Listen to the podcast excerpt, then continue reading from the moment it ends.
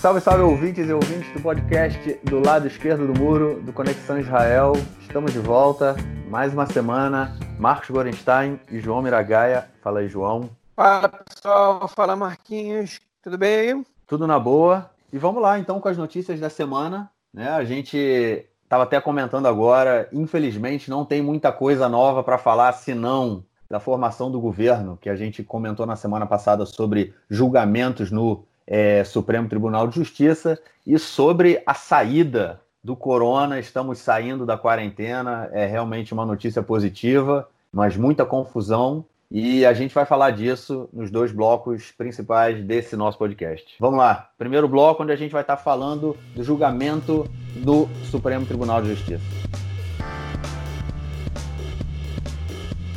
Bom, essa semana rolou o julgamento, no, os julgamentos né, no Supremo Tribunal de Justiça. Começou no domingo, na segunda, continuou na segunda-feira, terça e quarta-feira houve, é, não sei se chama recesso, né, mas enfim, os juízes foram conversar sobre o que fazer. O julgamento foi transmitido ao vivo por, pelas três é, redes de televisão, né, pelo canal 11, 12 e 13. Todo mundo podia ver é, cenas direto do do Supremo Tribunal de Justiça. Foi a primeira vez que isso aconteceu é, na história de Israel. Foi, eu achei interessante, eu gosto muito dessas coisas, então acabei assistindo é, entre os gritos das crianças. Mas o que ficou decidido no final é que todas, tudo que foi, todas as apelações, né, as petições que foram feitas ao Supremo para tentar de alguma forma barrar a coalizão, a formação da coalizão pelo Netanyahu e pelo Gantz e a própria candidatura do, do Netanyahu a primeiro-ministro não foram aceitas pelo Supremo e a vida anda. É, houve duas, duas questões aí bem interessantes, dois pontos interessantes que, um, a gente já falou de uma lei que é chamada Lei Norueguesa, né, que é uma lei que permite com que um deputado, ele é, seja, é, é depois de eleito, né, ele vai ser, caso ele seja nomeado ministro, ele abre mão do cargo de deputado né? Ele é ministro, mas ele deixa de ser deputado e um outro deputado do partido dele, né, o que vem a seguir na lista, entraria no lugar dele para ser deputado. Ou seja, o partido ganharia força, é, ganharia, manteria o número de deputados e ainda teria mais um ministro. E é, o, a proposta do Carola Van né, era que essa lei ela fosse utilizada, né, no caso, deputados do Carola Van deixariam de ser deputados, seriam ministros e entrariam outros deputados do Carola Van. Só que o Carola Van se dividiu depois das eleições, né? Um, o, o bloco do, do Yair Lapid e do Bogue Alon não entrou no governo, o Benny Gantz e o Gabi Ashkenaz entraram no governo, e o, o que o Benny Gantz queria era que, para além do deputado é, deixar de ser, né, é, assim que ele assumir como ministro, ele deixa de ser deputado, o próximo na lista não poderia ser um dos membros que do, do, do partido que não entrou do governo, né, do racha do partido. E aí seria é, é, o que a imprensa chamou de dupla lei norue norueguesa, tipo um salto carpado duplo, né? Para ali manter a, a, a, política, a coalizão dele, né? E isso o, o Bagatz não aceitou, foi uma questão que eles inclusive retiraram e ficou meio. É, eles, eles pensaram em, em, refazer a lei, mas não foi feito. E a questão do, da aprovação da rotação, né? não só a rotação é, entre o Gantz e o Netanyahu, mas também o status né, que o, o, o cara que está na reserva recebe durante o seu período de reserva. Ele é, é tipo um, um, um, primeiro, um segundo primeiro-ministro, né? ele ainda tem um status político muito forte e isso não tinha legislação, não, não, tem, não tinha um precedente, nunca tinha acontecido na história de Israel,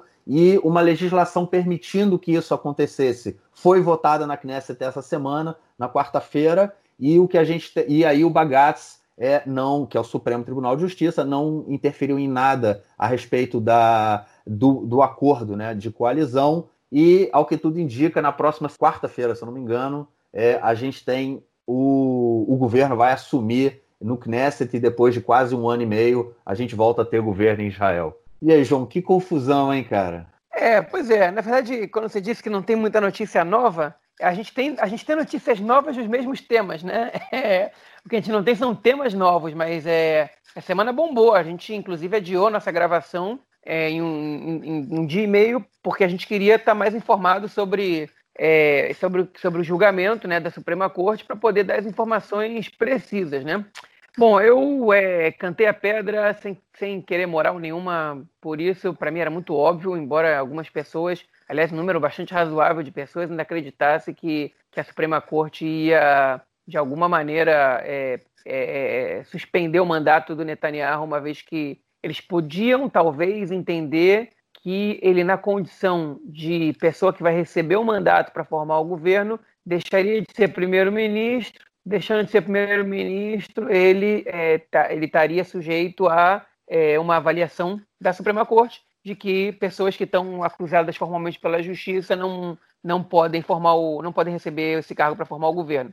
Essa era uma, era uma situação muito muito improvável é, que acabou se confirmando na prática, né? E, e o Netanyahu ele vai poder formar o governo, vai poder ser primeiro-ministro, de acordo com que a legislação que é razoavelmente clara nesse aspecto, prevê que até que ele seja condenado em última instância. É, enfim, é, esse é o que diz a lei. Eu, particularmente, é, eu não acho essa lei é, errada, mas eu acho que ela devia ser um pouco mais é, é, com, complexa, digamos assim. Né? Ela, tem que ter, ela tem que ser mais clara em alguns aspectos, porque no, o primeiro-ministro ele ele tem que se ocupar de, de, de, tocar o Estado adiante e tem que se ocupar de se defender de um julgamento é, é um pouco complicado, né? Então a gente até agora esperava-se que o primeiro-ministro numa situação dessa renunciasse para poder cuidar do seu julgamento e, e, e também para porque isso pode representar conflito de interesses, né? O fato dele estar sendo acusado de corrupção no caso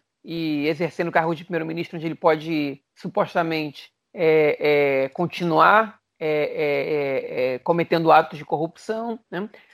Além disso, bom, enfim, toda essa má fé que poderia acontecer, espera-se que o primeiro-ministro renuncie para poder se defender e não misturar as coisas. Netanyahu não fez isso e a lei respalda essa decisão e a Suprema Corte acabou de, de reafirmar isso. Caso encerrado, né? a menos que se legisle algo é, é, nesse aspecto nos próximos anos, Netanyahu vai ser, é, vai ser primeiro-ministro até que seja condenado em última instância, se isso vier a acontecer.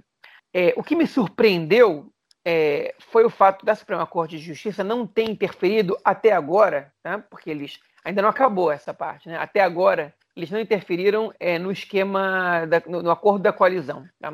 É, eles deram a, a, a ideia de que eles não vão intervir no acordo de coalizão porque ele efetivamente não é um acordo legal. Né? Ele, ele, não representa nada legalmente. Ele é um acordo entre duas partes que estão que combinando, é um acordo político, na verdade, que estão combinando uma coisa e não tem status legal, não é lei. Né?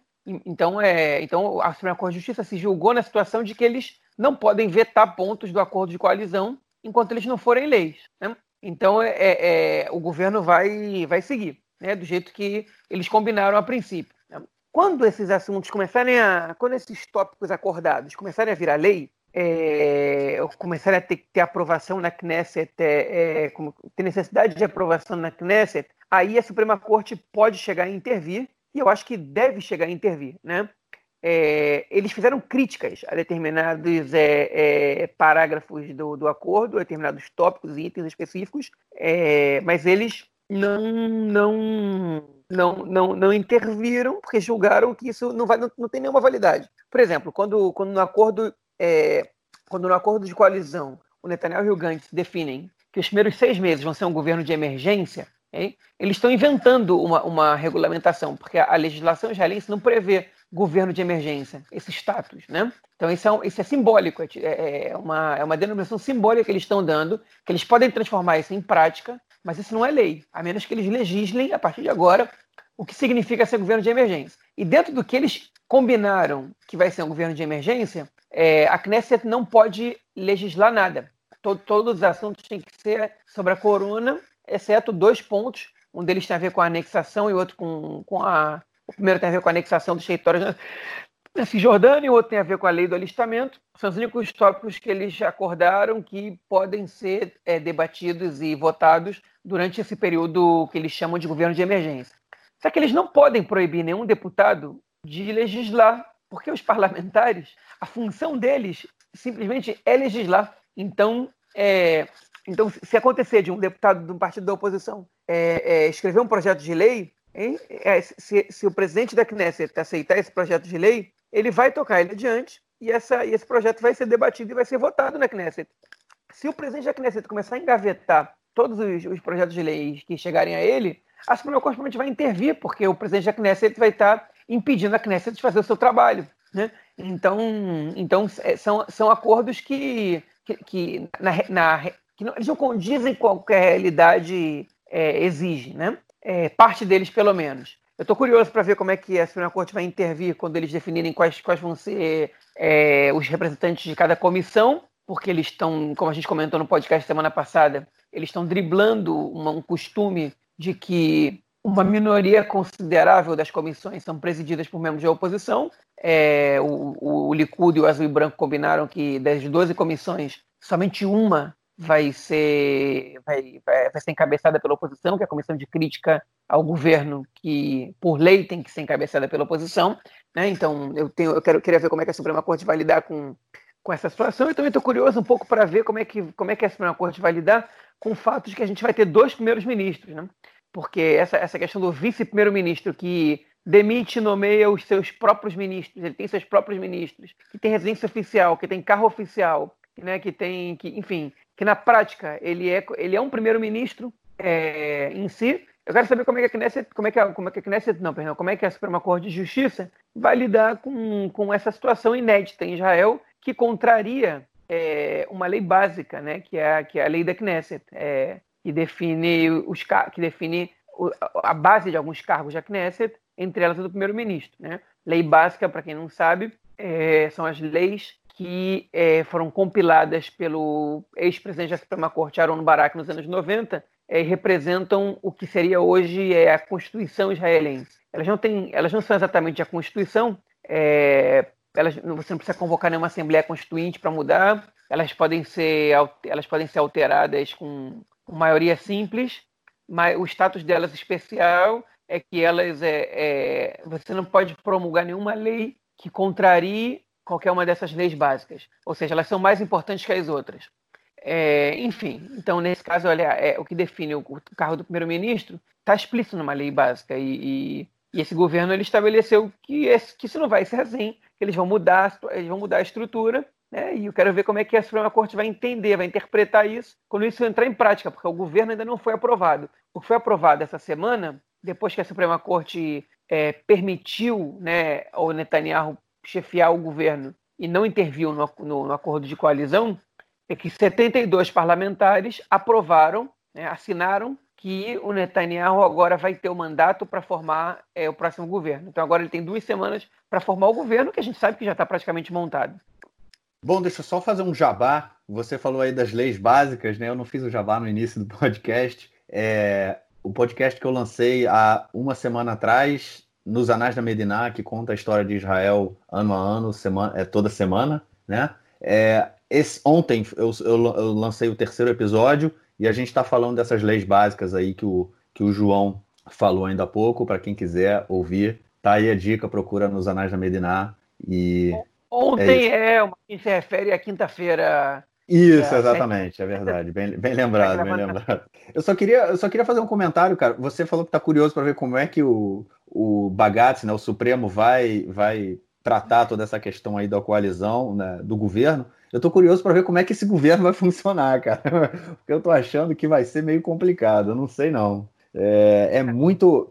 É muita desconfiança. Ontem mesmo eu estava vendo na televisão também. É, e, e os comentaristas falando que não há nenhuma confiança entre os dois lados, entre o Gantz e o Netanyahu, né, o Likud e o Kaholavan. É um abraço de urso ali, é uma coisa que, enfim. Eu, não, eu realmente, e aí falando de uma, uma Sinceramente, assim, eu não sei se seria melhor para o país ir para umas quartas eleições, né? Se bem que a gente sabe mais ou menos que o resultado poderia ser o mesmo, ou seria melhor para o país é, um, esse governo, entendeu? Realmente não sei dizer porque é, é um governo que está sendo formado, mas da forma, tudo, tudo que está cercando esse governo é, é muito estranho, é muito estranho. E além da aposta que não para de, de, de subir né, nas bolsas e que o Netanyahu não vai deixar o Gantz assumir daqui um ano e meio. Essa é uma aposta aí que vale a pena também é, a gente acompanhar.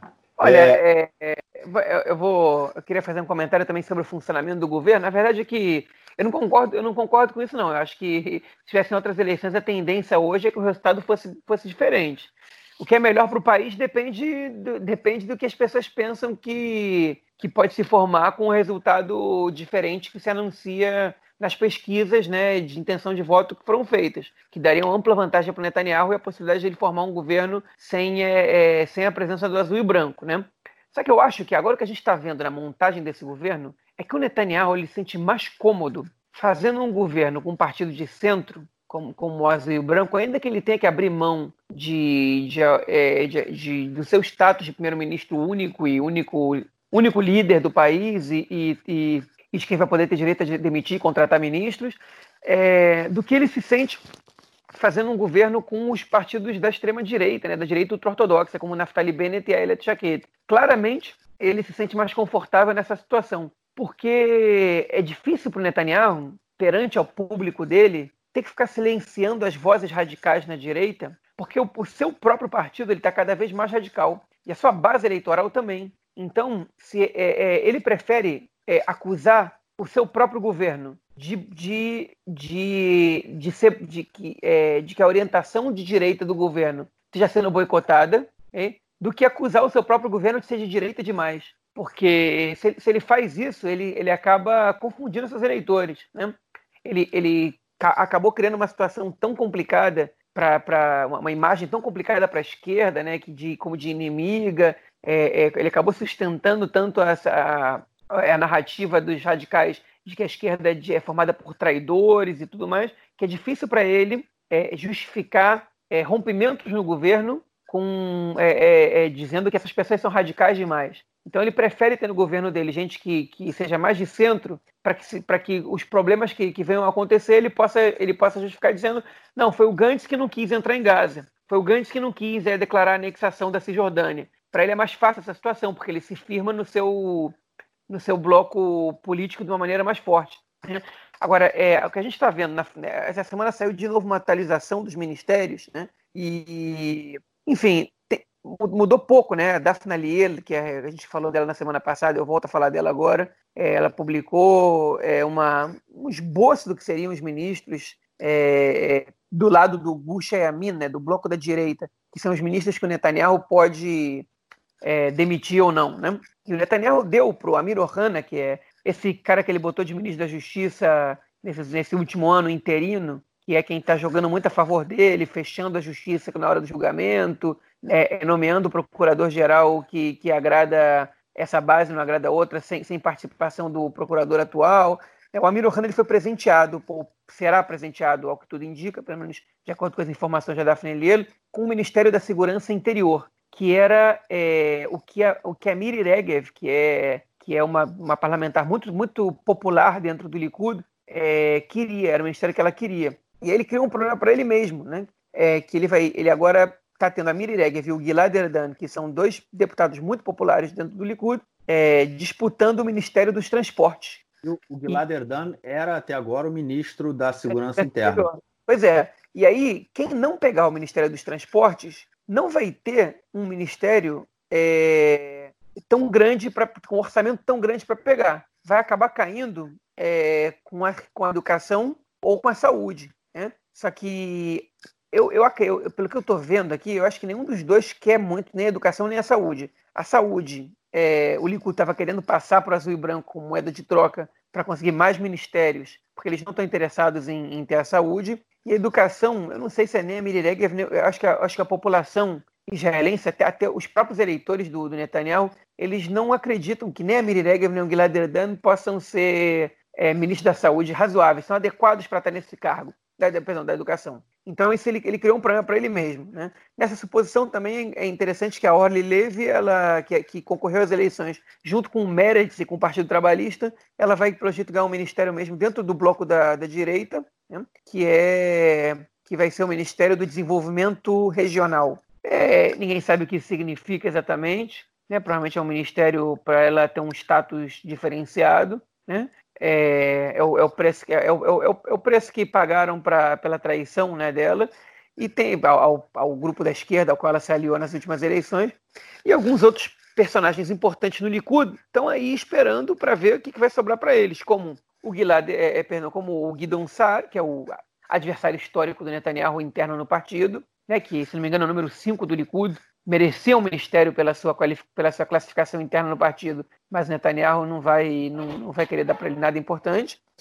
É, e o Nir Barkat também, eu também destaco, que é o ex-prefeito de, de Jerusalém, que, que também aparentemente não vai receber nenhum ministério. Né? Então, o que, que vai acontecer com essas pessoas? O que, que vai sobrar para eles? É a grande pergunta. Em relação ao bloco do, do, do azul e branco, que inclui o Partido Trabalhista, é, esse aí a gente não tem informações de mudanças de acordo com o que estava se estipulando. E nessas próximas duas semanas a gente vai conhecer tudo isso, que o governo está pronto praticamente. É, só falta assinar e decidir detalhes. O que a gente, pelo jeito, está vendo que realmente está se encaminhando é que o Iamina, né, que é o partido da direita ortodoxa, da extrema-direita ortodoxa, né, é, ele está é, com toda a pinta de que vai ficar na oposição. É isso. Vamos aguardar aí na, até o, no próximo episódio a gente vai ter essa lista completa aí de ministros e de governo, é, porque como, como eu falei lá no início, aparentemente a gente tem a resolução desse caso, enfim, essa semana. Vamos então para o nosso segundo bloco, onde a gente vai falar da crise do corona que aparentemente está acabando aqui em Israel. Depois de. A gente está já uns quase, quase dois meses, né? Que começou a quarentena aqui em Israel, sete, oito semanas. É, as pessoas começaram a ficar em casa. Essa semana, o governo apresentou uma estratégia de saída, apesar da estratégia de saída ter. É, apesar da saída ter começado há quase duas semanas atrás. Né? Mas, enfim, essa semana a gente recebeu um documento é, explicando quais são a, o, que, o que o governo espera fazer e abrir nas próximas semanas. Antes, só passar aqui o, a atualização dos dados. É, a gente tem até agora, é, até agora, desde o início né, da, da do corona, foram 16.409 pessoas é, infectadas, é, 11.007 já se recuperaram, ou seja, só tem cerca de 5.150 pessoas doentes é, aqui em Israel atualmente, é, 245 mortes. E a cada semana o número de pessoas infectadas diminui bastante, né? Essa semana é, tinham dias que iam na casa de 50, 70, 80 pessoas, ou seja, bem, bem baixo. Foi realmente é, Israel conseguiu atingir muito rápido aí uma, uma queda e isso está permitindo a, a, a, nossa saída né, do, do da, da, quarentena. Uma coisa que foi meio instável essa semana foi a questão das das é, dos testes, né? Foram apesar do governo ter é, desde o início ter falado que queria pelo menos fazer cerca de 10 mil testes todo dia. Ele conseguiu chegar a essa meta algum, te algum tempo atrás, umas duas semanas atrás, só que essa semana deu uma vacilada, teve uns dias. Acho que todos os dias foi menos de 10 mil, é, esse número não é muito correto, é, não é muito é, preciso. Mas, enfim, é, for, tem pelo menos um. Ah, são feitos é, é, é, testes, o que é importante, e obviamente que isso faz com que mais pessoas sejam. É, é, descubram que mais pessoas estejam doentes, né? principalmente as pessoas que não têm nenhum dos sintomas da, do corona. Então vamos lá, eu vou passar para vocês aqui rapidinho a estratégia do governo. Ah, antes o Netanyahu fez uma, uma, né, uma coletiva de imprensa essa semana e avisou da estratégia. Inclusive, houve várias questões aí que eu posso comentar sobre essa coletiva. E tudo, tudo que eu vou falar, é, todos essa, os, os, passos né, que o governo pensou daqui para frente, eles estão condicionados a, a, algum, a três pontos. Tá? O primeiro é, é caso a gente chegue a um número de pessoas doentes, de mais, é, de mais de 100 pessoas doentes por dia, volta a, a quarentena, né? Não, eu não sei, obviamente eles não vão voltar todo mundo de uma vez só, mas eles vão novamente apresentar algumas, alguns setores que devem é, parar de funcionar. É, também, caso a gente chegue ao número de 250 doentes é, é, em situação bem, bem difícil, e, e caso nos próximos, a cada 10 dias, né, o, o número de pessoas infectadas ele cresça muito também, é, então são, é, são esses os elementos aí que estão condicionando a abertura de Israel. Caso a gente chegue em algum desses, desses números, é, o governo volta a fechar novamente. Bom, No dia 4 de maio, a essa semana, né? Foi. Hoje é o quê? Hoje é sexta, então foi na segunda ou terça-feira. É, primeiro foi cancelada a saída. Antiga, antes a gente só podia sair de casa a um, a um, a um espaço, né, uma distância de 100 metros. Agora isso foi cortado, as pessoas podem sair de casa. Está é, tá permitido a, o encontro entre duas famílias, né? É, somente duas famílias, ou seja, eu posso encontrar é, o, meu, o, a família da minha esposa. Enfim, duas famílias podem se encontrar. É, então, está permitido também que até 20 pessoas estejam juntas em um espaço aberto. Desde ontem, sexta, é, quinta-feira, os shoppings e o, as feiras foram abertas. O sistema educacional está voltando, já voltou, é, já voltaram é, crianças de primeira a terceira série é, e também crianças, primeiro terceiro ano, né? E também crianças do, do ensino médio, crianças, né? E também é, pré-adolescentes, adolescentes do, do ensino médio. Semana que vem é previsto que as creches voltem, as creches a partir de três crianças de a partir de três anos de idade. Está permitido também é, visitar parque, é, desde que não seja para acampar. E os esportes que são é, é, é não os esportistas que são é, filiados a alguma, alguma entidade, né, tipo a federação de. É, alguma federação, né? Eles também estão voltando às atividades, os, as academias foram abertas, eles estão abrindo devagarzinho também hotéis. E aqui, como é que é? Vamos, e pousadas, vamos dizer, pousadas no, no pequenas estão sendo abertas. A partir de semana que vem,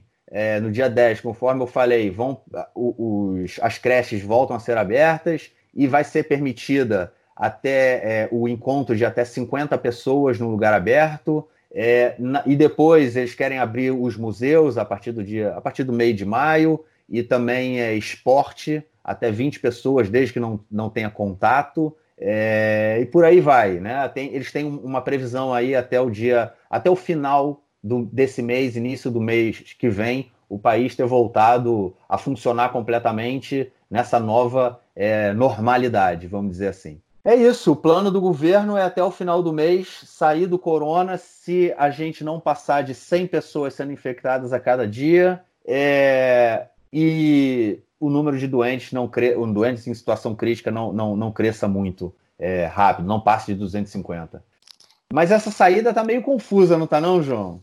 Não, tá assim, é, tá, tá, muito confusa, né? E tá confusa e tem culpado por isso, tem responsabilidade por isso. Enfim, a, é verdade que o, o fechamento, né, o lockdown, eu não sei qual é o termo adequado para falar em português, em hebraico tem uma palavra chamada seger, né, que é, a tradução seria um fechamento mesmo. Ele deu resultados e, e resultados positivos. Israel estava tendo a média de 20, 29, 35 contagiados por dia, que é semelhante a que a China tinha há um mês atrás, mais ou menos, que é de controle de controle total da, da pandemia nesse estágio, né? Acho que a gente ontem chegou a ter 79, que foi o maior número que, que, que Israel teve depois que, que o processo de reabertura foi intensificado na, na sexta-feira passada. Né? Então já está liberado que as pessoas se encontrem, reuniões de até 10 pessoas, você já está vendo muito mais gente na rua, Algumas estão desprezando a máscara, embora ela continue sendo obrigada. Né? O transporte público aumentou, as pessoas trabalhando também, é, é, também, também aumentou muito a quantidade de pessoas que voltaram a trabalhar. Então, é, tudo isso tudo isso realmente mudou a, a, a, situação do país bastante, né? Parece que a gente está. O sentimento é que, é que o pior já passou. E, e tem gente que acredita nisso. Ontem eu peguei um táxi e o taxista disse para mim que acabou já, até o verão já não tem mais nada, né? É, perguntei para ele, por que você acha isso? Ele falou, não, porque já acabou, porque já não está mais tendo contágio. Enfim, ele, ele não, não deu nenhuma base para dizer o que ele pensa, mas é porque essa é, é, a sensação que as pessoas têm, né? O sentimento social é de que o coronavírus é uma coisa que ficou para trás. Em Israel, quando na verdade a gente sabe que dificilmente vai ser isso, né? A segunda onda, ela, ela, é, ela é esperada em todos os lugares. Você comentou que estão fazendo menos testes, né? Os pedidos para testes também baixaram muito. Então Israel não, não, atingiu a meta de testes que necessitava, porque os pedidos para testes diminuíram. Então, se o governo, o governo até agora não anunciou outra diretriz para os testes, se agora vai começar a testar em massa, mesmo que o número de contagiados não apareçam para poder fazer um trabalho de prevenção, né? A gente não sabe, ninguém informou é, a população sobre isso até agora. Então, o que a gente tem é que estão sendo feitos menos testes, as pessoas estão, estão também estão se contagiando menos, estão buscando menos sistemas de saúde, que estão ficando menos, menos é, é, é estão ficando com uma margem de, de, de, de, de enfim, como chama isso? Estão ficando menos é, superlotados, né? Não é exatamente a expressão que eu queria é, usar. É, menos cheios, estão menos é, ocupados, né? Estão, menos ocupados. Eles estão se desocupando gradualmente e, enfim, a sensação realmente de que agora que a gente vai entrar no verão, daqui a um mês e pouco, é que o país vai entrar nos eixos, né? É, e vai vai estar tá tudo bem, vai voltar ao normal. É, não vai, a gente sabe que não vai. Tem setores que foram afetados é, e que vão continuar sendo afetados por bastante tempo, como a companhia de avi como a aviação, como, como o turismo, né? principalmente Israel, que depende muito do turismo internacional. No verão as pessoas costumavam viajar muito para o exterior, também não vai acontecer. Quero ver como é que vai ser o verão aqui em Israel, como vão ser as férias, se as pessoas puderem sair de casa, né? Se, enfim, se abrirem as praias, vamos ver o que vai acontecer aqui. Agora, é, esse retorno, como você comentou, está muito confuso. Está confuso porque o governo, ele acertadamente se apressou para fechar o país quando viu o risco surgindo e começou a liberar o país de maneira totalmente descontrolada. Né? O governo foi tendo que fechar o país às pressas e foi tomando decisões em cima da hora e parece que se acostumou a tomar decisões às pressas, sem pensar muito. E, é, e, e, essa volta à rotina, ela não foi pensada. Eu acho que se deve a alguns fatores. Entre elas, a quantidade de ministros interinos é, e discapacitados, né, sem capacidade para exercer o cargo que estão. Um desses é o ministro da Educação. A Oraf Pérez, ele, é, ele assumiu de maneira interina é um cara que não se preparou para ser ministro da Educação, né? E, e, ele, até agora, as declarações públicas que ele deu, a, a grande maioria, é, elas são ou é, indiferentes ou deprimentes, né? De indiferentes para baixo. E, e, e, claramente o Ministério da Educação não sabe o que fazer é, com relação à volta às aulas. E se as escolas e creches não reabrem, é, você não consegue reabrir a economia do país. As pessoas não podem trabalhar se não tem com quem deixar os filhos, né? Se a recomendação é não deixar com os avós, é pior ainda, né? Então, essa é uma situação que as pessoas estão querendo que, que a economia reabra, que o comércio reabra, que tudo, que a indústria e blá blá blá. Mas se você não tem com quem deixar teu filho de três anos, como é que você vai, como é que você vai trabalhar, né? Como é que você vai abrir tua loja? Como é que você vai, como é que você vai produzir? E e aí o governo deu, a gente comentou isso na semana passada, determinações muito estranhas, né? É, é, é, anunciou que ia abrir dar, na quarta-feira para dar determinações na sexta, depois desistiu de abrir na sexta, anunciou que abrir na terça, e, enfim, os, os, as creches parece que vão abrir finalmente no dia 10 de, de, de maio, agora, na, na semana que vem, a gente está gravando agora, acho que é dia 8 de maio, né? então vão abrir no domingo, né? mas aparentemente 30% dos, das crianças que frequentam as creches privadas, é, fazendo aqui um parênteses, Israel não tem educação pública dos 0 aos 3 anos. Né? Você tem algumas creches que recebem algum tipo de subsídio do governo e, portanto, o governo pode exigir que essas instituições elas sejam abertas do mesmo jeito que as instituições públicas. Né?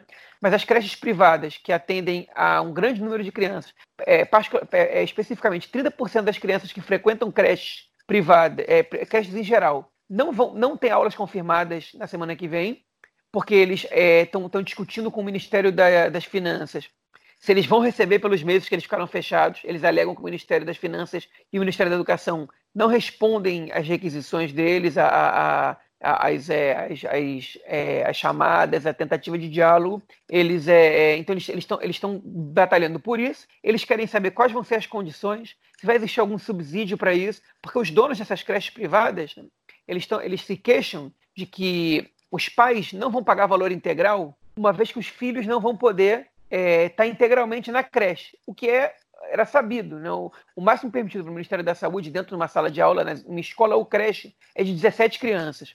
E as creches estão acostumadas a trabalhar com o dobro disso, com 35. Né? Só que os, é, é, as professoras das creches, elas vão ter que trabalhar o dia inteiro, porque de manhã vêm os primeiros 17 e de noite vêm os outros 17, de tarde. Né? Ou vão vir é, é, metade da turma vai domingo, segunda e terça, e a outra metade vai quarta, quinta e sexta. Né? Então, os pais eles não vão pagar o valor integral porque eles vão receber o serviço integral. Só que os donos das creches eles vão ter que pagar o salário integral para os seus profissionais, o aluguel integral do espaço que eles estão usando para abrir a creche, né? As contas de água e luz não reduzem, não, não são tão reduzidas se você tem, tem metade do, do da, da, quantidade de crianças é, é, sendo recebidas nesses lugares. Né? Tudo isso, é, e, e, tudo, isso, tudo isso é muito complicado. E além disso, não existe uma definição sobre o uso de luvas, é, a princípio foi não recomendado, mas agora parece que talvez sim. Sobre máscaras, é, o governo tinha proibido o uso de máscaras em creches e agora parece que, que não proibiu mais depois da reclamação das professoras. É, enfim, uma situação muito complicada. As determinações para as crianças menores também, de 6 a 8 anos, são é, é, ditas pelos próprios profissionais de educação, pelos professores de 6 a 8 anos, como, como é, é, não condizentes com a realidade. Né?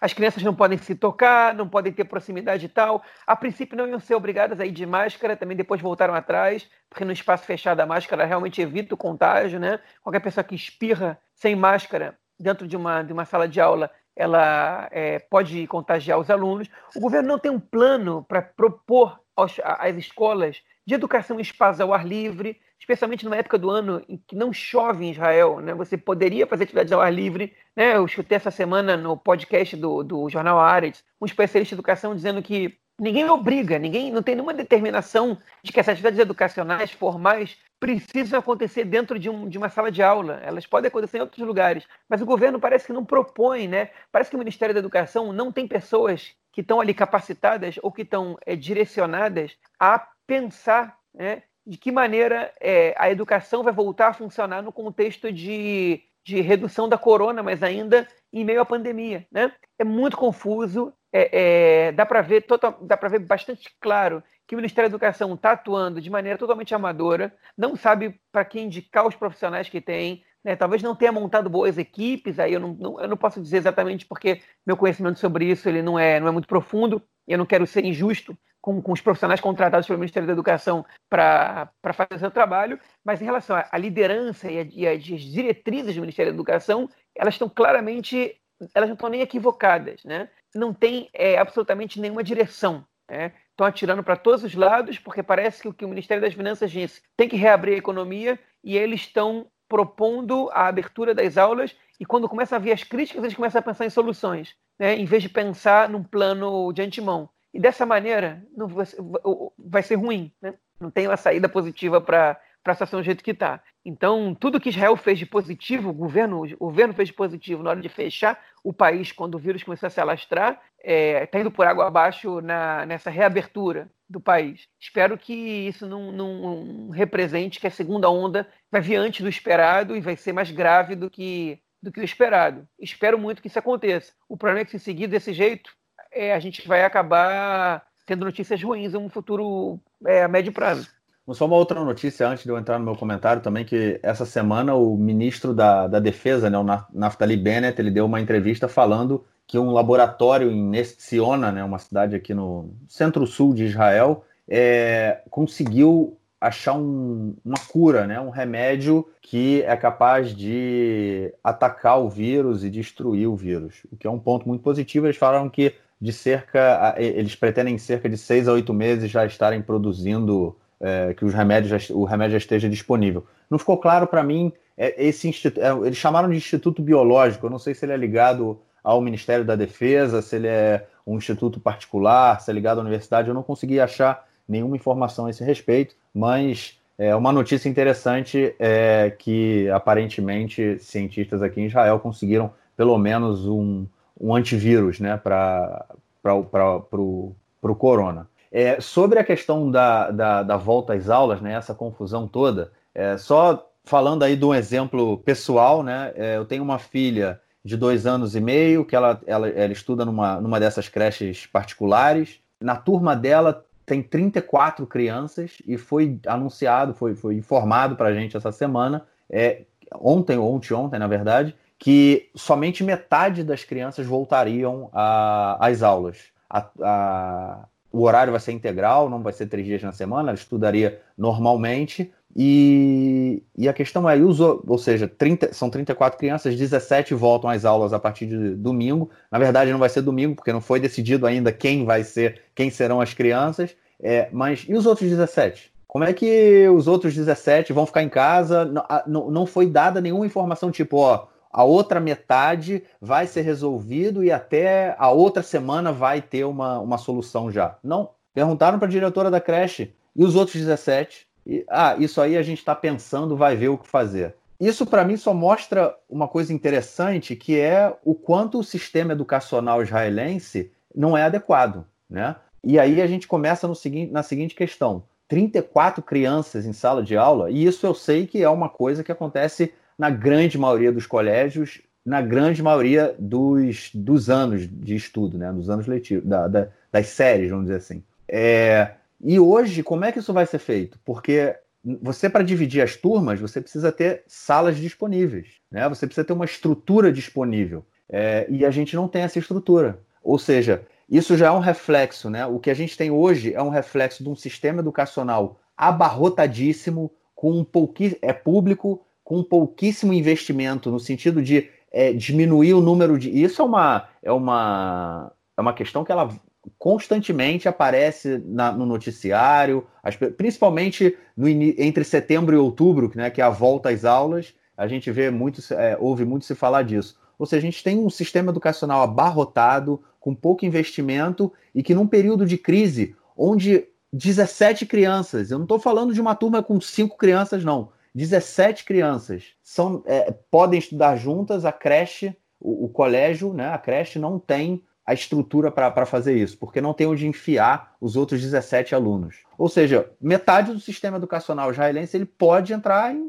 pode parar. Né? Metade dos alunos, como é que vai ser feito? Até agora não voltaram ainda as crianças é, de quarta a, ao décimo, do quarto ao décimo ano, é, ao nono ano. É, e aí? Hoje, a crise mostrou para a gente que tem um problema muito sério, que o sistema educacional também está em crise e não é por, por, por causa do corona. Né? Ela só, só tornou clara essa crise, ela só mostrou para a gente que muita coisa precisa ser mudada. E aí eu vou voltar a um comentário que eu fiz no, no, no último podcast, que se referia a uns, um podcast atrás, é, ou dois podcasts atrás. O Bibi, no, logo no início do corona, da crise do corona, quando ele anunciou né, o fechamento, é, ele falou assim: a gente tem que entender que a partir de agora a gente vai viver uma nova realidade. A nossa, a nossa rotina que a gente conhecia até agora não vai ser mais a mesma daqui para frente. E o governo tem que entender isso também, de uma vez por todas, e mudar. Investir em educação, investir em saúde,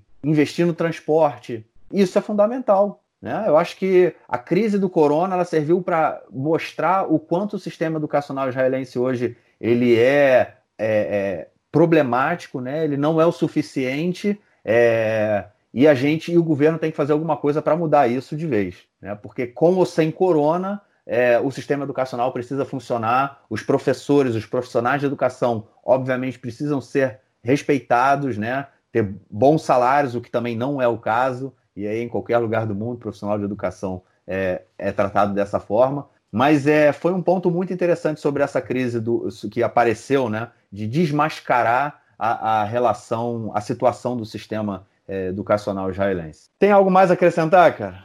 Não, sobre esse assunto, você disse tudo agora.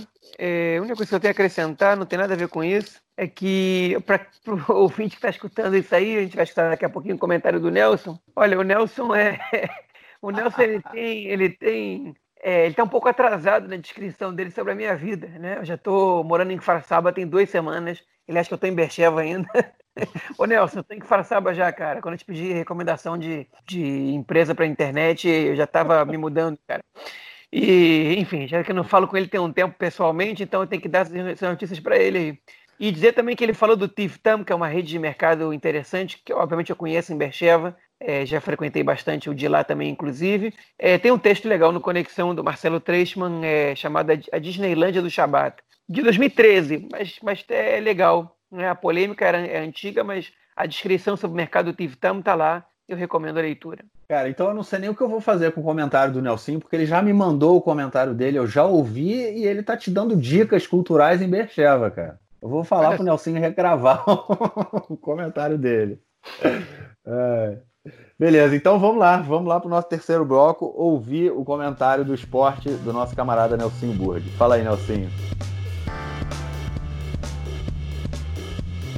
Meu caro Gorens, tem amigos do Conexão Israel do lado esquerdo do muro. Manda um abraço também para o João, que já está instalado na cidade de Bercheva.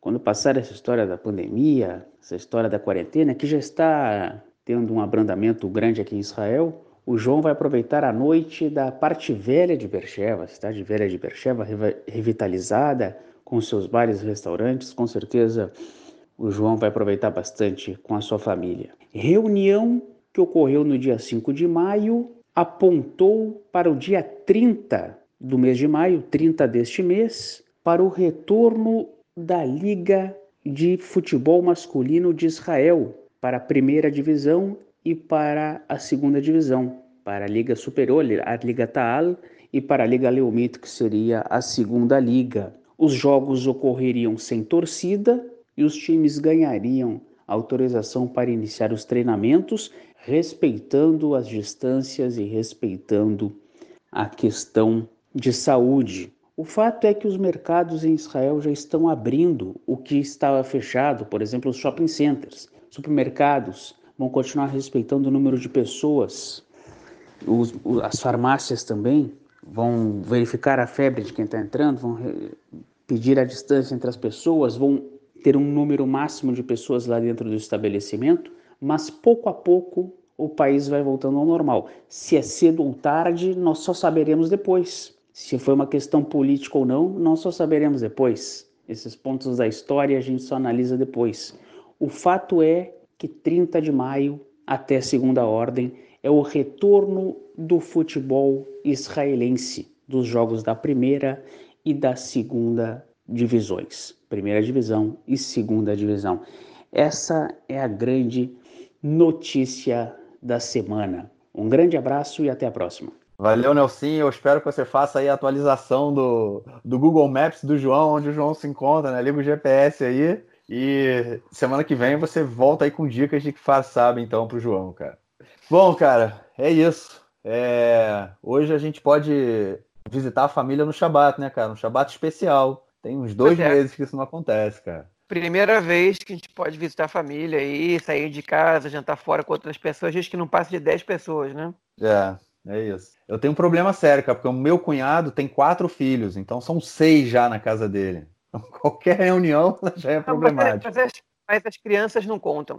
Ah, não? Ah, isso eu não sabia, não. Criança não conta. Entendi. Até determinada idade, né? Não sei qual. É. Bom, deixa eu terminar com um jabá, então, que eu só fiz um jabá curto no meio do, do, do podcast. Eu lancei um, um, podcast a semana passada chamado Nos Anais da Mediná, que conta a história de Israel. É, cada capítulo, cada episódio do podcast é um ano. A gente começou em 48. É, semana passada foi a promoção de lançamento com dois episódios. Ontem, quinta-feira, foi, ao, foi é, ao ar o terceiro episódio. Procurem Nos Anais da Mediná. E tá ficando legal, tem, muito, tem, tem muita informação legal e tá vindo mais, outras novidades por aí depois da, das sugestões que eu recebi do primeiro e segundo episódio. E é isso. Qualquer coisa é só entrar em contato com a gente, é, tanto por aqui pelo Conexão, ou se quiser entrar em contato comigo lá também pelos Anais da Medina, mandem, estamos no Facebook, no YouTube e nas, pelas redes sociais vocês encontram a gente. Beleza? É, João, Shabbat Shalom. Que... Shabbat Shalom aí.